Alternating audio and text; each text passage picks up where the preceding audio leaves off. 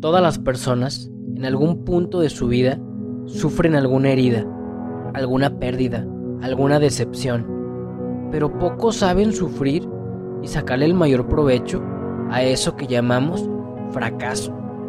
Mi nombre es Osvaldo y quiero invitarte a descubrir cómo por medio del sufrimiento se logra alcanzar la verdadera felicidad. Esto es, me fracturé.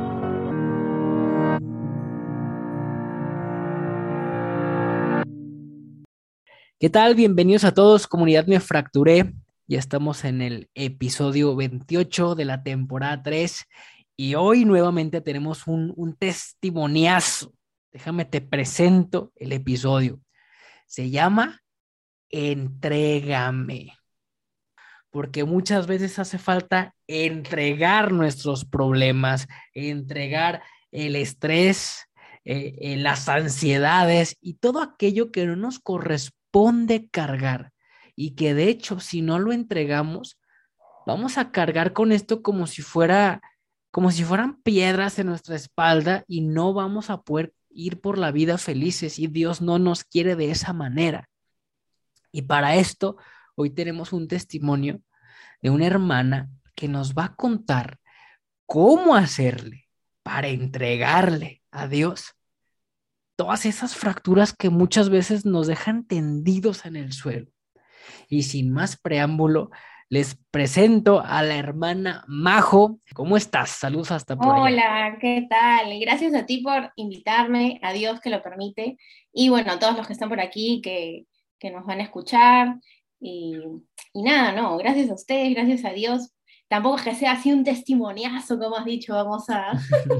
Pero bueno, voy a contar un poquito de lo que me ha tocado, de lo que Dios me ha permitido vivir y a ver si de hecho por ahí alguien también le ayude a escuchar lo que esta pobre pecadora le ha tocado vivir. no hay fractura chiquita, pero pues bueno. Yo sé que muchas personas se van a identificar con esto porque no saben cómo, cómo soltar y cómo entregar este tipo de fracturas y más, pues con estos dos añitos de pandemia que llevamos, en donde a lo mejor íbamos con la vida pues todo bien chévere, todo súper bien, sin problemas, pero este encierro y esta nueva realidad, entre comillas, pues muchas veces nos hace sacar eso que, que está muy adentro de nosotros y nos puede hacer tambalear hasta la fe. Pero precisamente en esas fracturas es en donde Dios permite que nos pasen estas cosas para ver en qué teníamos que mejorar o qué teníamos que soltarle. Y para esto, hermana Majo, pues tú nos vas a contar esta que es tu fractura y por eso te vamos a ceder los micrófonos. Son todos tuyos, hermana. Gracias. Bueno, yo digo que no es testimoniazo por el hecho de que no es que sea así de película como tal vez otros, pero claro, es lo que a mí me ha tocado, ¿no? Es lo que a mí me ha tocado y como tú bien dices, no es que haya un problema más grande, un problema más chiquito que el otro, es lo que a nosotros nos toca, ¿no? Con lo que nos toca lidiar y por algo nos toca lidiar de esa manera, ¿no? Entonces, bueno, para empezar, como para que me conozcan un poquito cómo va mi historia de fe, yo siempre cuando me preguntan de mí y cómo conocí a Dios, tengo que mencionar que yo lo conocí en mi familia. O sea, gracias a Dios me permitió crecer, o sea, nacer, desarrollarme, aprender en una familia que lo conoce y que lo ama. Entonces, para empezar, digamos, mi niñez ha sido así, yo he crecido así hasta ahora también.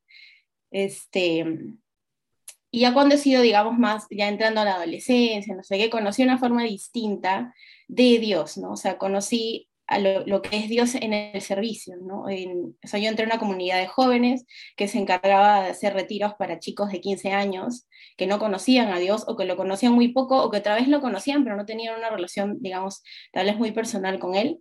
Entonces, yo entrando a esa comunidad a servir, es que lo conocí de una, de una manera distinta, ¿no? Ese, ese Dios que, eh, está para servir a los demás, esa necesidad que hay en el mundo de él, la conocí ahí. O sea, conocí que hay muchos chicos que no habían crecido como yo, digamos, conociéndolo, que no habían tenido tal vez una familia como la que yo tuve, y digamos que me presentó una realidad distinta, ¿no? Entonces, este, y fue ahí donde descubrí que el mundo necesita que se le hable de Dios y de un Dios que lo que, lo, que nos ama, ¿no? Y al reconocer esa necesidad, digamos, en los demás, yo también reconocí más esa necesidad mía, o sea, de, de buscarlo. Si bien era algo que, vamos a decir, estaba acostumbrada a ver, porque, o sea, era algo que veía siempre, tal vez daba por sentado que estaba ahí, pero ahí, digamos, reconocí esa fragilidad mía de que efectivamente, así como todos, yo lo necesito, ¿no? Y, y tengo que buscarlo, ¿no? Hasta como tú dices, bueno, que llegó la pandemia en el 2020, que nos movió el mundo a todos, nos puso de cabeza a todos, que si bien fue difícil, obviamente muchas familias sufrieron no solamente pérdidas físicas, sino también económicas, este, enfermedad, obviamente muerte, muchas familias que se quedaron sin trabajo. No fue una situación bastante complicada para el mundo entero, no es solo también loco porque lo hemos vivido todos, entonces es algo que de una u otra manera compartimos, ¿no? En cualquier parte del mundo en el que estemos, no tengamos la edad que tengamos, esa situación como que el dolor nos une en ese sentido, ¿no? Pero yo, este, en verdad, no tuve ningún caso cercano, o sea, sí conocí amigos que tuvieron alguna pérdida, amigos cercanos sí, entonces, digamos, este, obviamente lloraba por ellos, estaba pendiente de ellos, pero no me tocó a mí algo, digamos, cercano, muy cercano, ¿no? pero igual ver la situación que todos vivíamos me sirvió a mí obviamente para no dar las cosas por sentado, ¿no? El hecho de que nos encierren, de no poder salir. Yo recuerdo haber estado el fin de semana anterior a que nos, a que nos den la cuarentena total, este, conversando con mis papás, que nos van a, porque nos van a cerrar, es imposible, o sea, ¿cómo nos van a impedir salir de casa? O sea, no hay forma. Y un lunes, creo que fue 17 o 15 de marzo acá en Perú, pues nos dictaron la, cuarentena total, nadie podía salir, solo una persona por familia y para comprar como alimentos o medicina o algo así básico. Este, nos lo dijeron que iba a ser por dos semanas, pero esas dos semanas se convirtieron en un mes, dos meses, tres meses, en la misma situación que no podíamos salir, ¿no? Era algo que en mi vida se me hubiera ocurrido que pudiera pasar, o sea, que tengas que estar encerrado y no puedas salir. Pero ese, ese privarte, digamos, de varias cosas, este, me hizo recapacitar también, ¿por qué? Porque había algo que se extrañaba más que cualquier cosa y era no poder comulgar. No podíamos ir a misa, no nos podíamos confesar, no podíamos comulgar. Entonces, el hecho de, darse cuenta de eso, a mí al menos, sé que a muchos, o sea, fue un, despertar como que de fe muy grande, ¿no? O sea, el, bueno, lo que dicen, pues no te das cuenta de lo que tienes hasta que lo pierdes. Entonces creo que para, si bien fue una situación muy difícil, eh, lo que nos tocó vivir ese año, también creo que sirvió para el despertar de muchas personas, ¿no?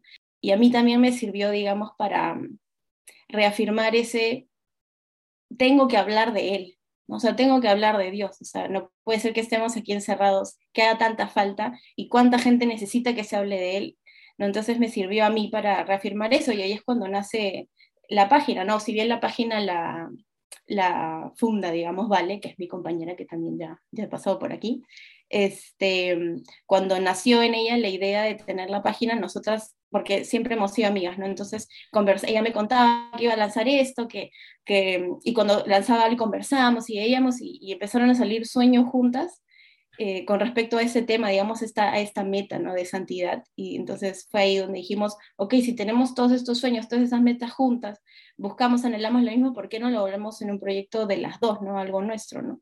Entonces, digamos que ese fue mi, mi, primer año de pandemia.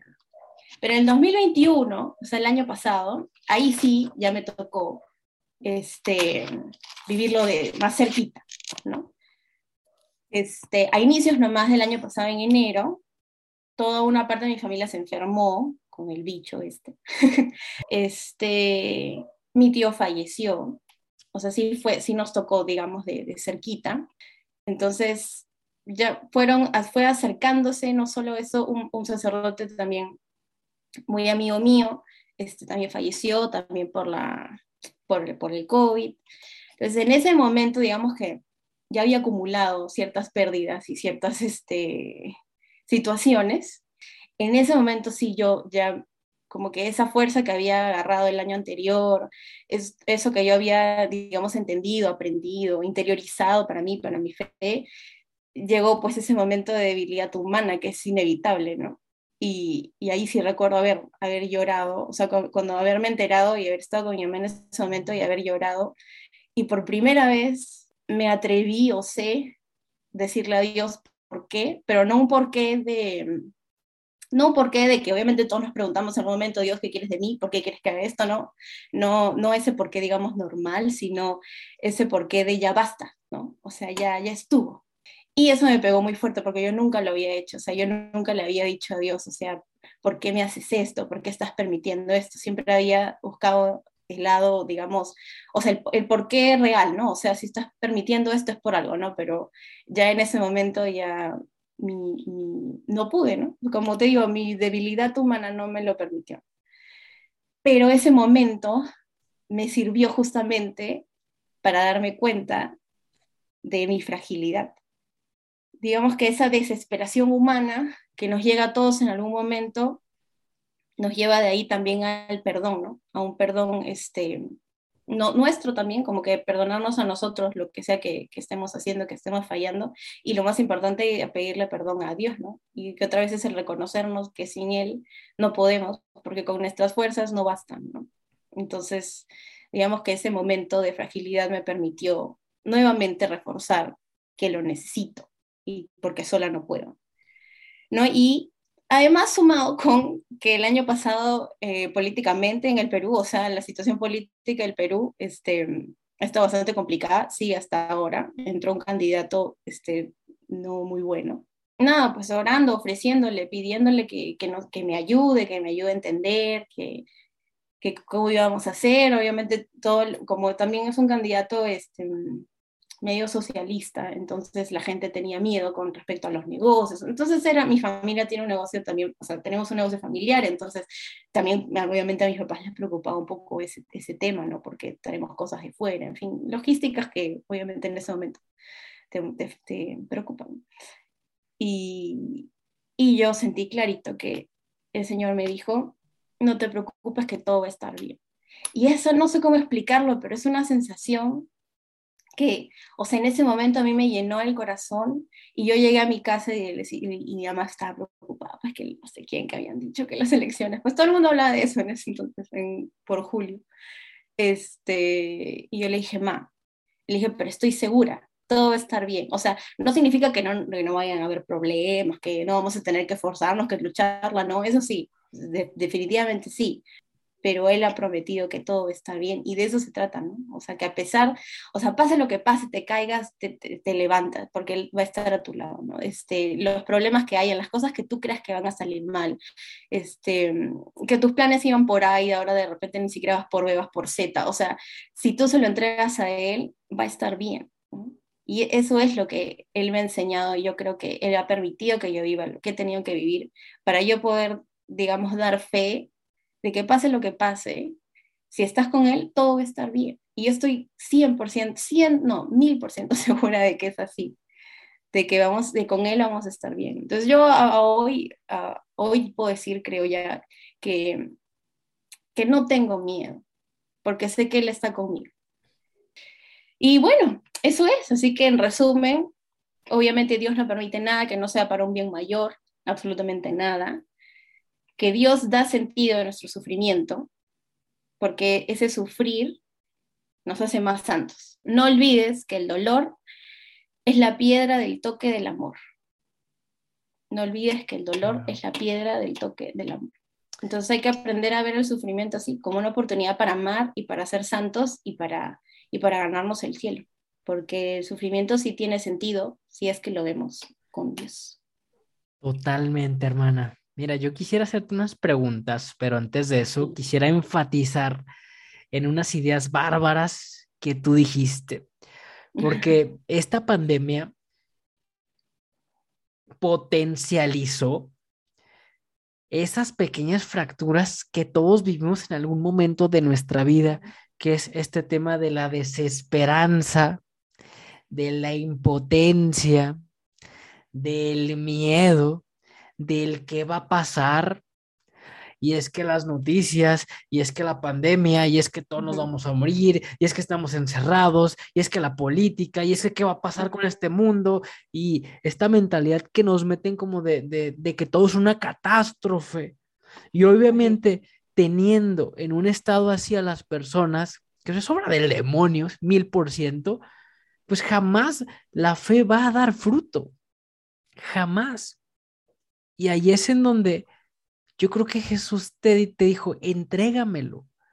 O sea, no puedo hacer, no te puedo dar un corazón nuevo si no me lo entregas. Ese corazón que está lleno de todos esos miedos, desesperanza. Entonces, tú que nos estás escuchando, ¿cuáles son esas situaciones a las que te aferras? ¿Cuáles son esas situaciones de las que quieres tener el control absoluto? Porque si no lo tienes, te da miedo y nace el estrés y la ansiedad y nomás le andamos dando vueltas a la cabeza en vez de disfrutar la vida que Dios nos dio, en vez de servirle al prójimo, en vez de, como tú dijiste, hermana, tener la mirada bien puesta en la única meta que todos deberíamos de tener, que es la santidad. Todos deberíamos de, de tener esa meta como prioridad. Pero ¿qué ponemos como prioridad cuando nos come el mundo? Cuando no le entregamos a Dios nuestra vida, pues el dinero, la salud. Entonces, hasta la familia. Es que si no estoy bien con mi familia, o sea, ya, simplemente no se puede. Es que si mi familia no conoce a Jesús como yo lo conozco, pues entonces no voy a estar bien. Hoy, hermanos, con este testimonio, nuestra hermana Majo nos enseña que todo aquello que cobre importancia en tu corazón es lo que más le deberías de entregar a Jesús. Porque la fe solamente de iglesia, eso cualquiera. Eso cualquiera, pero la fe desde nuestra trinchera, desde nuestra casa, a los que estuvimos encerrados en esta pandemia, ahí se ve el nivel de la fe. Y en tu caso, hermana, eso te fracturó, pero para potencializarlo en esta resiliencia espiritual. Yo no sabía que su proyecto, que al final se los vamos a, a mostrar, eh, había nacido en la pandemia. O sea, fíjate qué, qué bonita resiliencia cuando le entregas al Señor todas tus intenciones, todo lo que te importa, todo tu dolor también. O sea, a, Jesús le gusta que le, que le entregues todo lo que te importa, o sea, lo que sí te gusta, pero también ese dolor que estás pasando en este momento. No somos nosotros quienes resolvemos nuestra vida siempre es Jesús. Todo es gracia, inmerecida, pero todo es gracia. Entonces, yo quisiera que nos compartieras, hermana Majo, tres tips que a ti te sirvieron para entregarle tu vida, tu corazón, tus problemas a Jesús y que pudiera haber esta conversión.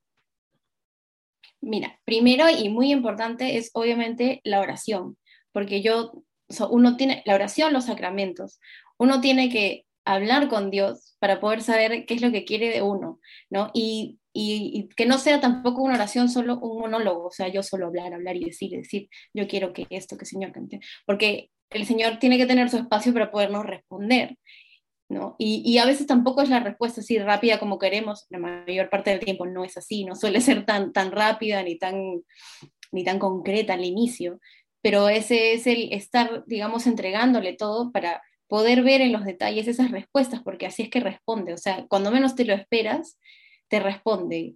Con, con otras personas también, o sea, con alguien, alguien sirve instrumento y te hace ver algo, te hace darte cuenta de algo, y ahí vas encontrando esas respuestas que Dios quiere. Entonces es muy importante orar para tener esa conversación con Dios, porque si no hablo es con Él, entonces ¿qué? Y los sacramentos son importantísimos, no podemos vivir sin eso. Es, nuestra, es nuestro de ahí sale nuestra fortaleza, o sea, de encontrar el perdón en, el sacramento de la reconciliación, comulgar, no podemos estar sin comulgar. Eso es, un, eso es como que la carnecita, la base de todo. Si no tenemos al mismo Señor en nuestro corazón que nutra nuestra alma de esa manera, entonces difícilmente vamos a poder hacer cualquier otra cosa, porque vamos a estar flaquitos espiritualmente y tenemos que estar bien robustos espiritualmente. Así que eso es muy importante. Y otra cosa, otra cosa que podría agregar es formación. Es muy importante formarnos ahora porque nuestra fe se ve, digamos, atacada todo el tiempo y en verdad uno no puede amar lo que no conoce. Entonces nosotros como, como católicos tenemos ese deber de conocer nuestra fe para poderla defender. Ahora, cada uno desde su trinchera, desde sus dones, porque obviamente hay personas que tal vez no se le da entrar a debate, no se les da hablar así, a voz, no puede ser. Pero eso no quita que cuando estés en algún momento en el que tu fe, tu Dios necesite ser defendido, tú puedas hacerlo, ¿no? Tal vez no metiéndote un debate, pero de una u otra manera siempre nos toca ser ese ejemplo, ser, digamos, esa lucecita. Así que la formación también es muy importante y rodearte de gente que te va a ayudar en este camino. obviamente hay que tener muchos amigos, hay que tener, porque obviamente hay que llevar a Dios y que no lo conoce. Pero si no tenemos esa base también de gente que va, digamos, en nuestro mismo camino, con la misma mirada hacia, hacia la misma meta, entonces no vamos a tener, digamos, esa ayuda que también, obviamente como humanos, necesitamos, o sea, necesitamos a, que nos, que nos, a, una comunidad o a amigos que, que vayan en esta misma ruta de la santidad para podernos empujar juntos, Entonces, yo les aconsejaría esas cosas que son las que a mí me han servido y, y primordial orar, y frecuentar los sacramentos. Son la base de todo. Perfecto, hermana. Me encantaron tus tips. Oración, sacramentos, Biblia, formación. Y yo quisiera complementar. Entregarle nuestra vida, nuestro corazón a Jesús implica fe. Porque uno no le va a entregar lo más valioso que tiene a alguien en quien no confía. Imagínate que tú tienes un carro y es nuevo y del año y se lo vas a prestar o se lo darías, se lo entregarías a cualquiera, ¿no? A menos que confíes en esa persona. Pues es lo mismo. Y como bien tú decías, no se puede confiar en alguien con el que no tienes esa relación estrecha a través de la oración, conociendo a Jesús a través de los evangelios, teniendo la experiencia viva de tenerlo literal dentro de nosotros a través de la comunión, de la Eucaristía. Entonces, esos tips están bárbaros y si tú tienes problemas con tu fe, que dices, es que yo sí creo en Dios, pero estos problemas me superan, no se los puedo entregar, pues pide fe, porque la fe es un don y nadie se la puede dar solito, te lo digo por experiencia propia. De verdad, mi fe era, era una cochinada, era una basura y yo pedía fe sin fe. Y yo soy testigo de lo que puede hacer Jesús cuando pides fe, hasta sin fe. Entonces, yo creo que ustedes tienen más fe que la fe que yo tenía. Pidan fe. Pidan fe para poder entregarle a Jesús todos esos problemas, todas esas cargas, todas esas cosas que dices, es que no sé cómo lo voy a resolver, no sé cómo voy a salir de esta. Y aquí nuestra hermana Majo nos demuestra que sí se puede, hermanos nos demuestra que sí se puede, todo con fe. Entonces, hermana, para mí fue un verdadero placer, una bendición, un honor tenerte aquí. Y ahora sí lo que mencionamos desde un principio, en dónde las pueden seguir, cuál es su apostolado, porque yo quiero que ahorita le piquen stop y corran y la sigan. Bueno, se llama Voluntas Tua, nos encuentran en Instagram. Ahí también, bueno, en el link, tenemos un link en el perfil que las va a llevar a la página web, que donde también tenemos textos justamente de lo que hablamos de formación, libros que les pueden servir para seguir aprendiendo de su fe. Tenemos también libros de oración, guías de oración. Tenemos también meditaciones de distintos santos, tenemos también guías del rosario, de los misterios del rosario, digamos, acompañados, o sea, son como podcasts este, de meditaciones de los santos sobre los misterios del rosario. Entonces, para así es que, si es que por ahí se te hace difícil hacer el rosario, que te, te, aburre, no sé, bueno, entonces empezamos acá para que no te aburras haciendo todo juntos y luego ya le vas agarrando el gusto, porque aburrido no tiene nada. Y bueno, nada, ahí seguimos subiendo cosas justamente de provecho de formación para, para seguir creciendo en la fe, también meditaciones que, que hace que a veces no de oración, que a veces a nosotras nos, nos llega y que podemos compartir para que los demás también puedan tener esta experiencia. Este, y nada, es compartir lo que nosotras hemos vivido, lo que nosotras vivimos con respecto a la fe, a lo que aprendemos, y ser esa, digamos, esa, esa, esa plataforma en la que puedan llegar y encontrar esta, esta necesidad de formación que ahorita tanto hay, ¿no? Y decir las cosas como son y hablar con verdad y defender pues nuestra fe que, que son tiempos para, para ser valientes, ¿no? Y como tú decías, este, la fe es un regalo y hay que pedirlo. Y donde hay fe no hay temor. Entonces, de eso se trata. ¿no? Y nada, gracias a ti por tenerme aquí, por invitarme. Este, espero que sea de provecho para los que lo escuchen, para los que lo estén escuchando.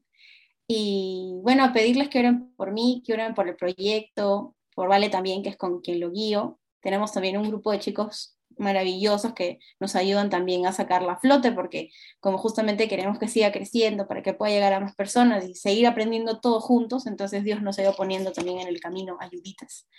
Entonces, es netamente de Él, nosotras seremos herramientas suyas, pero el proyecto es suyo y él se encarga. Así que oren por nosotras, oren por mí, para que pueda ser santa, de verdad. y, y, nada, y gracias a ti, también obviamente oramos por tu apostolado, por todo ese trabajo que haces. Y, gracias. Y nada, porque eso se trata, hay que seguir, hay que seguir haciendo bulla, porque por ahí dicen, escucho, que que los demás son más, la contraparte, los que atacan nuestra fe son más, pero no es así. Nosotros somos más, pero el otro lo hace más bulla. Entonces tenemos que empezar a hacer más bulla para pues que no se escuche lo otro. Amén, hermana. De verdad, al contrario, muchas gracias por, por aceptar la invitación. Tu testimonio va a ser semilla. Yo estoy 100% seguro y, y tienen una gran misión. Tienes una gran misión y tienen una gran misión. Por acá vamos a estar unidos en oración porque sí, Estamos en una guerra espiritual y hay que entrarle con todo. Y este tipo de testimonios, obviamente que empujan a alguien que cree que no se puede, que es la idea de este podcast, me fracturé. Esas fracturas nos empujan, realmente nos empujan, pero hace falta esa guía de personas que ya pasaron por eso. Y por esto fue este podcast, Entrégame. A todos ustedes que nos escuchan, pues ya se lo saben, síganos en redes sociales, arroba me fracturé en todo, en Spotify. Suscríbete al canal de YouTube. También próximamente ya vamos a estar subiendo formación y cualquier duda, cualquier cosa, sabes que estamos para servirte. No están solos en este camino de conversión. Hermana Majo, que Dios te bendiga. Abrazo y a darle con fe. Muchas gracias. Adiós. Chao.